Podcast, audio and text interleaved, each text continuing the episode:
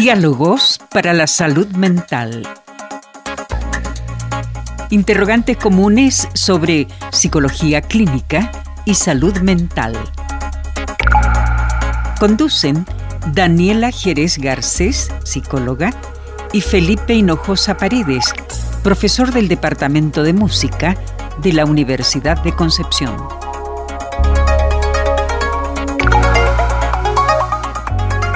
Muy bienvenidas y bienvenidos a otro capítulo de Diálogos para la Salud Mental, programa orientado a conversar sobre interrogantes comunes en torno a la salud mental, la atención psicológica y nuestra vida emocional. Eh, como siempre, como todos los programas, junto a Daniela Jerez Garcés, psicóloga. ¿Cómo estás, Danielita? Bien. Bien. Bien. Qué bueno, qué bueno. Le damos, como decía, la más correcta bienvenida a nuestros auditores y auditores y también recordarles que nuestros programas están alojados, ¿cierto?, en la página web de Radio Universidad de Concepción, en el cual usted puede encontrar nuestros podcasts y también en Spotify, donde también nos encuentra, ¿cierto?, como diálogos para la salud mental. Aprovechamos también de saludar a Pablo Fuente, que está en los controles, en la realización de este programa, y a nuestra productora Karina Merelo, que también, ¿cierto?, eh, está junto a nosotros semana a semana en este programa de Radio Universidad de Concepción llamado Diálogos para la Salud Mental. Querida Daniela, vamos a mm, contarles a nuestros auditores y auditoras que vamos a seguir con un tema que eh, nos convocó la semana pasada y se nos quedó una patita afuera, ¿cierto? En el y, tintero. En el tintero y vamos a... Tenemos que obviamente terminar este, este capítulo porque esto conlleva también a otro tema eh, bien importante y que es Y serio. necesario, serio también obviamente, y es necesario que lo conversemos acá. ¿Cierto? Sí, nos quedó la, la patita de la tolerancia a la, frustración, más bien el aprender a, gestionar la frustración desde, desde la temprana infancia, que ese día nos pusimos como a conversar más de, temas de los adultos. Pero este es un tema que a mí en, en particular me preocupa bastante y yo probablemente a todos los, los psicólogos que están trabajando en clínica o en la red asistencial es algo que estamos viendo demasiado frecuente, diría yo. Y eh, como yo les comentaba ese día, el tema de aprender a tolerar que hay estados emocionales adversos que son necesarios y que son parte de la vida.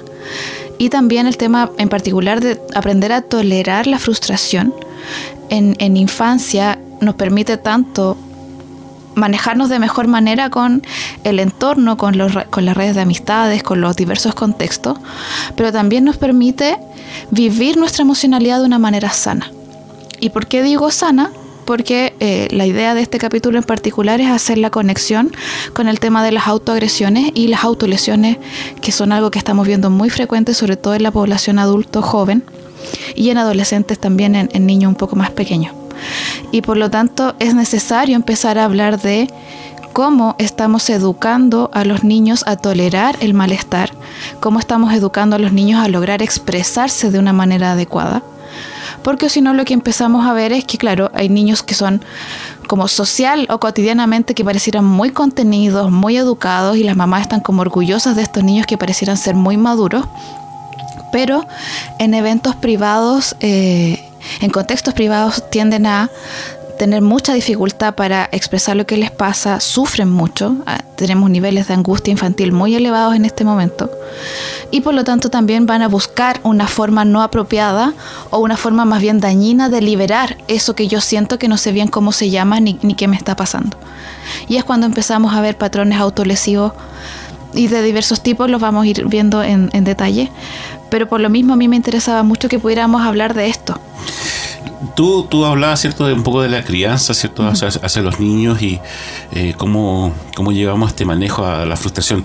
Pero puede ser que uno de los motivos de, de- de este mal manejo, ya llamémoslo así, eh, sea una carga emocional que de repente uno le da a los niños sin eh, tener que Sin querer. sin querer y, Sí. y que no les corresponde a su edad. A eso me refiero. Tú me hablabas, o tú hablabas recién de la madre que se siente orgullosa de- del comportamiento cierto de su hijo, pero a lo mejor es porque eh, tiene una carga emocional que no le corresponde.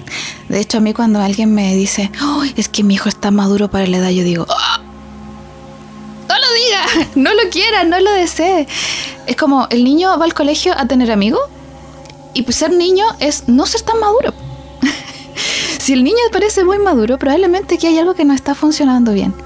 Y por otro lado, sobre todo porque pasan muchas cosas aquí que se mezclan. Los que nos criamos con hermanos también teníamos otro temperamento.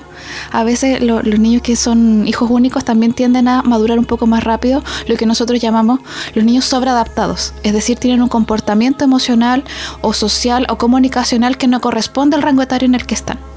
Y parece ser niños muy...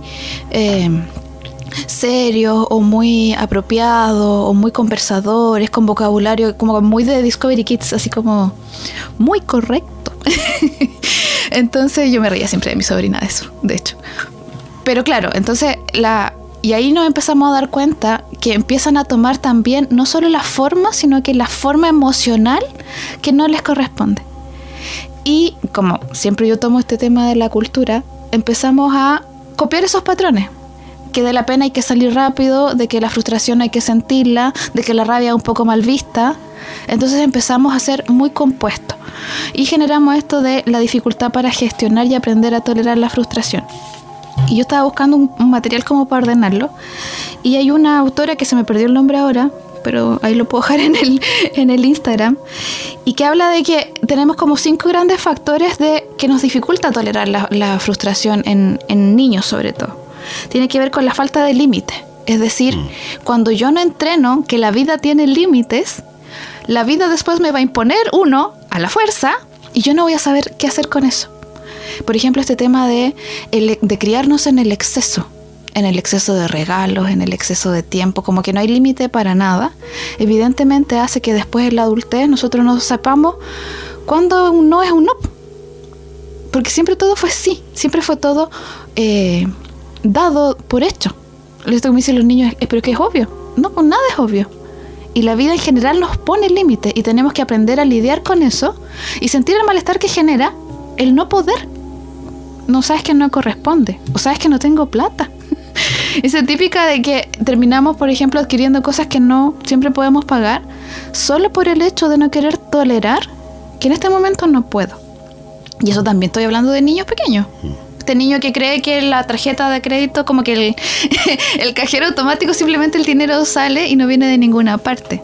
de chico tenemos que empezar a enseñarle a los, a los niños que hay límites ambientales, comportamentales y también eh, liberar esa emoción que genera ese malestar. Además el valor también que obviamente uno le da al dinero.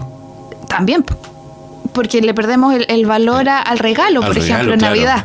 También lo explicábamos de alguna forma el, el programa pasado la impaciencia. Mm. Ella también describe, hemos estado en un punto social donde tener paciencia es muy escaso y todo lo queremos inmediatamente. Y como lo queremos inmediatamente, cuando la vida nos obliga a que eso no va a pasar o que tenemos que esperar, la angustia sube mucho, la frustración se exacerba y no logro lidiar con eso. Y también a los niños hay que acompañarlos en ese proceso. La angustia del like. Uy, sí. Y de hecho yo tengo una amiga que cuenta todos los mensajes de cumpleaños. Y, genera ansiedad, sí, no es una cuestión menor. Parece que ahora Instagram tiene una función así como que los puedes ocultar, sí. De hecho, mm. como que dice eh, Juanito y otros. Ahora no te aparece como el numerito. Ah, perfecto. Hay una ahí. Instagram, algo se dio cuenta que había un componente medio adictivo en eso. La ausencia de resolución de conflictos, esto también es un problema. Las personas no quieren tener conflictos. Quieren que todas las relaciones anden súper bien. Nunca tenemos que hablar de nada malo. Nunca podemos no estar de acuerdo. Entonces, no entrenamos a los niños a que yo puedo tener, lo que hablábamos ese día, yo puedo tener un amigo y ese amigo puede tener una posición distinta, política, religiosa, y aún podemos ser amigos. Y de repente podemos conversar y dialogar y a lo mejor subir el tono un poquito y después nos volvemos a volver a la calma, podemos volver. Entonces, todo ese tipo de cosas nos va entrenando de a poquito a tolerar el malestar de la frustración. Y si no lo hacemos, tenemos niños que se convierten en adultos muy impacientes, muy impulsivos y con un poco equilibrio emocional. Y la última sería la, dificultad para eh, los cambios. También queremos tener una vida muy... Eh, ¿cómo decirlo? Como muy estructurada, como muy clara. Así como que a los 20 tendría que estar aquí, a los 30 tendría que estar a esta y otra cosa, a los 40 ya tendría que tener una casa, tendría que... No, usted no tendría que nada. Tendría que estar feliz. A los 20, a los 30, a los 50. De la forma que usted le permita estar feliz. Y si eso no le encaja a su círculo social, cambie de círculo social. No cambie de felicidad o no cambie de sueño. Evidentemente, yo sé, aquí cuando me salen los pacientes me dicen, Dani, pero es que tú eres muy, no sé, como diría, como muy soñadora. No, yo creo que las personas tenemos que tomar decisiones en pos de nuestra felicidad. Claro, yo creo que ahí el peso familiar, el peso y todo lo que hemos cultural y todo lo que hemos hablado eh, eh, cae, digamos, como, como dices tú, de, de cajón y decir, bueno, si no estás de acuerdo o tú o te ves en realidad que no, no va a suceder como te dicen tus papás, no, yo a los veintitantos años ya, ya te tenía a ti y ya teníamos casa, ya teníamos... Bueno, eran otros tiempos, yo creo que estamos viviendo eh, otra, otra realidad en, en muchos sentidos y, y, yo creo que como dices tú, eh, las metas y las, las ambiciones a veces no van por a lo mejor tener una familia o tener una casa, sino, no sé, van por estudiar. A mí me gusta hablar de sueños. Claro. Hemos dejado de hablar de sueños. Las personas a mí me hablan mucho de metas y de proyectos y de cosas. Yo le digo, ya, pero usted qué sueña? Y me miran como que yo fuera así ilusa, ¿no? Es que le cambiamos el nombre. Yo creo que puede ser eso. Lo que pasa es que el nombre para mí, yo acuérdate, yo trabajo hablando con personas. Claro. Para mí el nombre es significativo. La meta es muy fría. Yo puedo tener un sueño y trabajar para ese sueño. Si trabajo para una meta es como que trabajar para un número. El sueño lo vuelve propio. Y si lo vemos de esa manera, la felicidad y la coherencia interna, es decir, saber que lo que yo estoy haciendo con mi vida tiene que ver con lo que yo necesito y quiero, también es una capacidad, es como un factor protector para tolerar la frustración. Claro. Porque puedo ver eso que me pasó en perspectiva con algo que eh, cuando no funciona, en definitiva, puedo decir ya, no funciona, pero es parte del camino. En cambio, si estoy supeditado siempre a estructuras muy externas y muy rígidas y con estándares muy altos que no tienen que ver con mi felicidad, evidentemente la frustración me va a pegar mucho más fuerte. Porque más encima estoy haciendo algo que no me gusta y está funcionando mal. Pero si estoy encaminado en algo que sí tiene coherencia conmigo y me hace feliz o va en camino a hacerme feliz, tengo mayor capacidad emocional para resistir ese malestar. Entonces ahí es cuando yo ya no me vuelvo tan ingenua, así también es una forma de, de lidiar. Claro, claro que sí. Bueno, eh, tenemos que también lidiar, ¿cierto?, con el tiempo en nuestro programa y tenemos que ir a la pausa musical y esta vez eh, Karina, nuestra productora, eh, nos trae una canción de Garbage, que me encanta a mí esta banda, me gusta mucho. Y el tema se llama Can You Lead Like Me?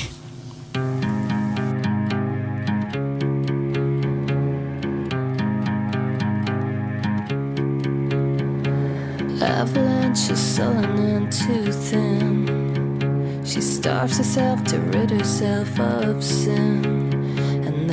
Is so divine when she sees bones beneath her skin. And she says, Hey baby, can you bleed like me?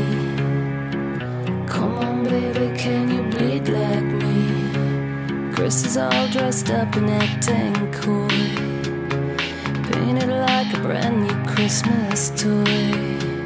He's trying to figure out if he's a girl or he's a boy.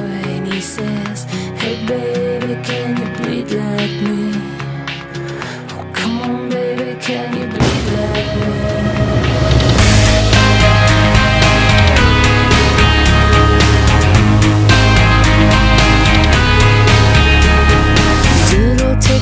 Scissors to her skin. And when she does, relief comes sitting in. While she hides the scars she's making underneath her pretty clothes. She sings, Hey baby, can you bleed like me? Come on, baby, can you bleed like me?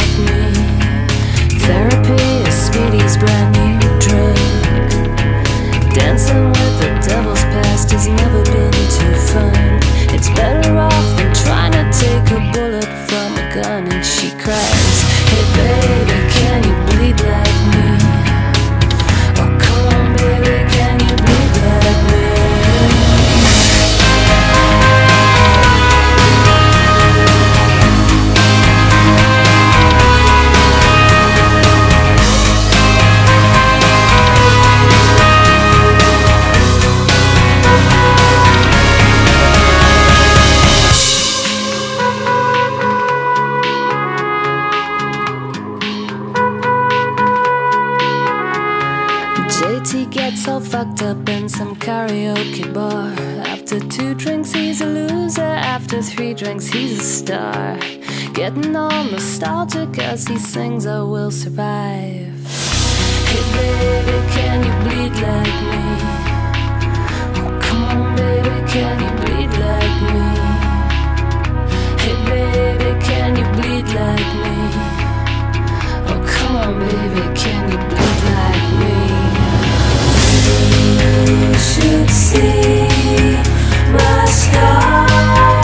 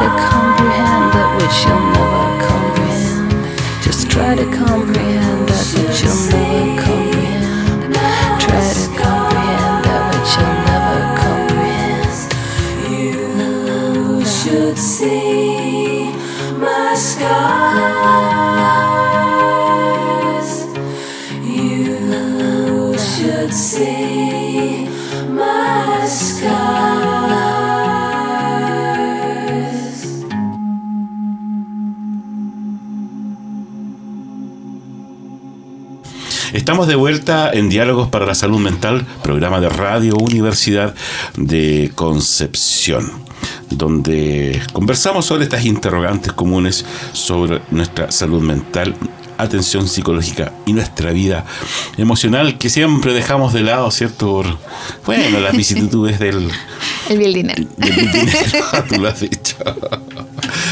Estábamos eh, en la pausa musical y ya vamos de vuelta nuevamente a nuestro tema que nos convoca y que pasamos como a, a esto lo que son o lo que es la autolesión. ¿Qué es la autolesión, Daniela? Es un acto doloroso, vamos a partir así. Eh, mira, este es un tema bien sensible, yo lo, lo quiero tomar con bien, con más bien informativo la partecita de, de tiempo que nos queda. La autolesión es una conducta que no tiene intención de ser conducta suicida, hay que diferenciarla de, querer morir, sino que más bien es una acción que causa un daño directo en mi cuerpo, que es deliberada, tiene una planificación y tiene, por ejemplo, la, la intención a veces de eh, tolerar un dolor o de desviar el dolor que estoy sintiendo porque no sé cómo lidiar con él. O de causar algún daño en, en pacientes a veces un poco más severos ligados mucho al autodesprecio. Pero en estricto es un daño físico. Y ahí vamos ayudando como las características de qué podemos hacer. Eh, pero es eso, es una acción deliberada que genera dolor físico, dolor corporal, pero al mismo tiempo en la mayoría de los casos genera un alivio de este malestar emocional que estoy sintiendo. ¿Y cómo nos podemos dar cuenta nosotros así como normal? otras personas? En otras personas, claro. Hay personas que, por ejemplo, uno, de hecho hay un manual que, que yo estuve buscando, personas que notamos que tienen, por ejemplo, excesos de cicatrices. Yo hace un par de años atrás, por ejemplo, trabajé en la cárcel, en el penal de Bio Bio. Y claro, uno veía eh, personas que, por ejemplo, tenían lo- los brazos llenos como de corte. Entonces, y que ya estaban cicatrizados, evidentemente, pero uno ahí dice, sí, pues, aquí hubo eh, patrones de autolesión específicos personas que tienen eh, excesivos moretones y que uno, por ejemplo, no tiene sospecha de violencia intrafamiliar porque también hay que, hay que diferenciarla. Eh, personas que les faltan a veces partes de, pelo o que tienen conductas muy estereotipadas como de tirarse el pelo. Yo he visto pacientes que a veces se han tirado pestañas. Entonces, hay, hay como que uno empieza a notar que, hay partes del cuerpo que están un poco más fragilizadas tener permanentemente en la mano objetos filosos o por ejemplo, no sé, po, ir probando tolerancia. No sé, pues hay gente que tiene corchetes en las manos o con los clips se pincha. Si están en la casa, tener demasiado acceso a eh, cuchillos, máquinas de afeitar, a veces también se cortan las chicas con eso. Eh, pero ¿qué podemos ir notando en otras personas? Tener... em, que te, que te cuenten que han tenido demasiados accidentes. Entonces te dicen, no, es que hoy día me quemé. No, es que ayer también me quemé. No, es que me caí. Entonces uno dice, oye, ya, pero esta persona no es tan torpe. Ocultar partes del cuerpo, por ejemplo. No sé, hay 40 y 35 grados de calor y la persona anda con un polerón largo. Y tapa muslos y tapa brazos, que son las zonas con, de mayor frecuencia de auto eh, lesión. Tener mucha dificultad para tolerar el malestar, lo que hablábamos en delante. Personas que estamos todos enojados y esa persona está como quieta y al ratito después desaparece. Y uno dice, oye, pero el nervio de acero no, no reaccionó. Y claro, porque son personas que se les dificulta mucho demostrar el malestar, como expresarlo, sacarlos del cuerpo y van a buscar un lugar privado para lidiar con eso que sienten.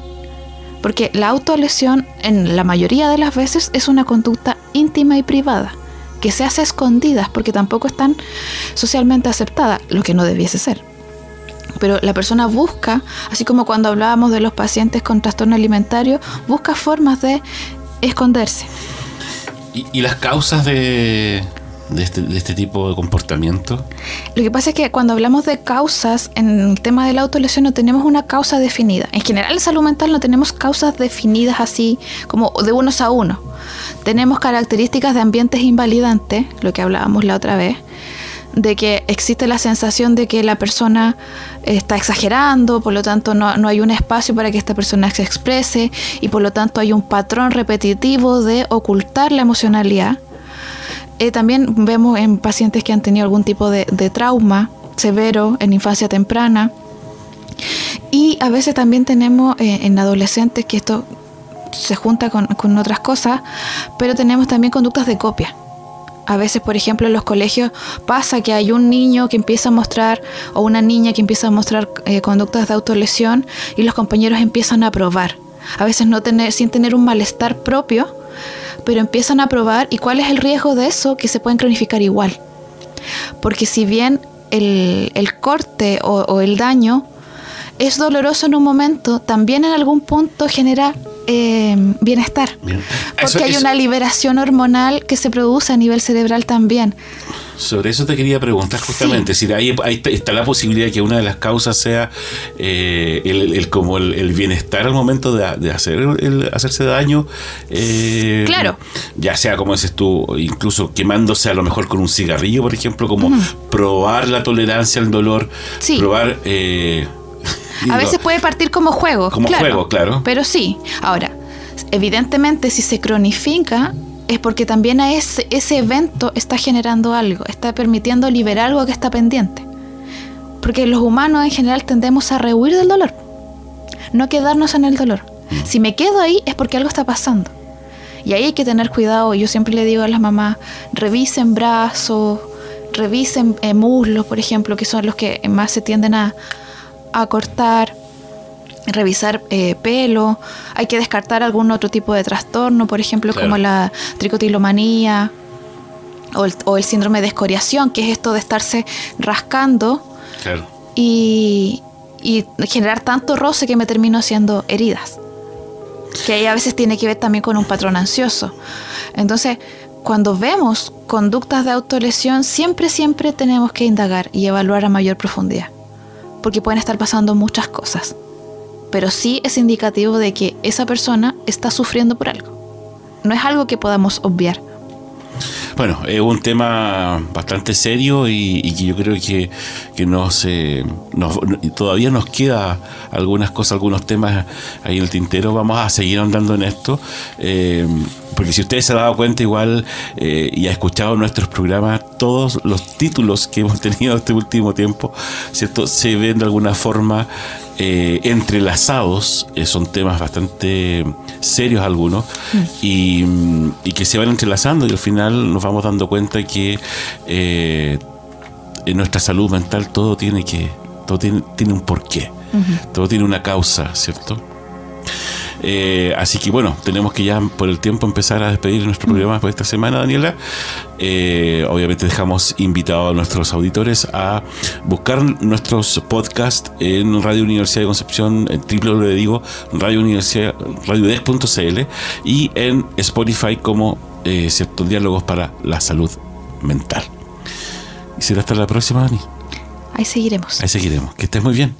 Adiós. Chao, chao. Diálogos para la salud mental.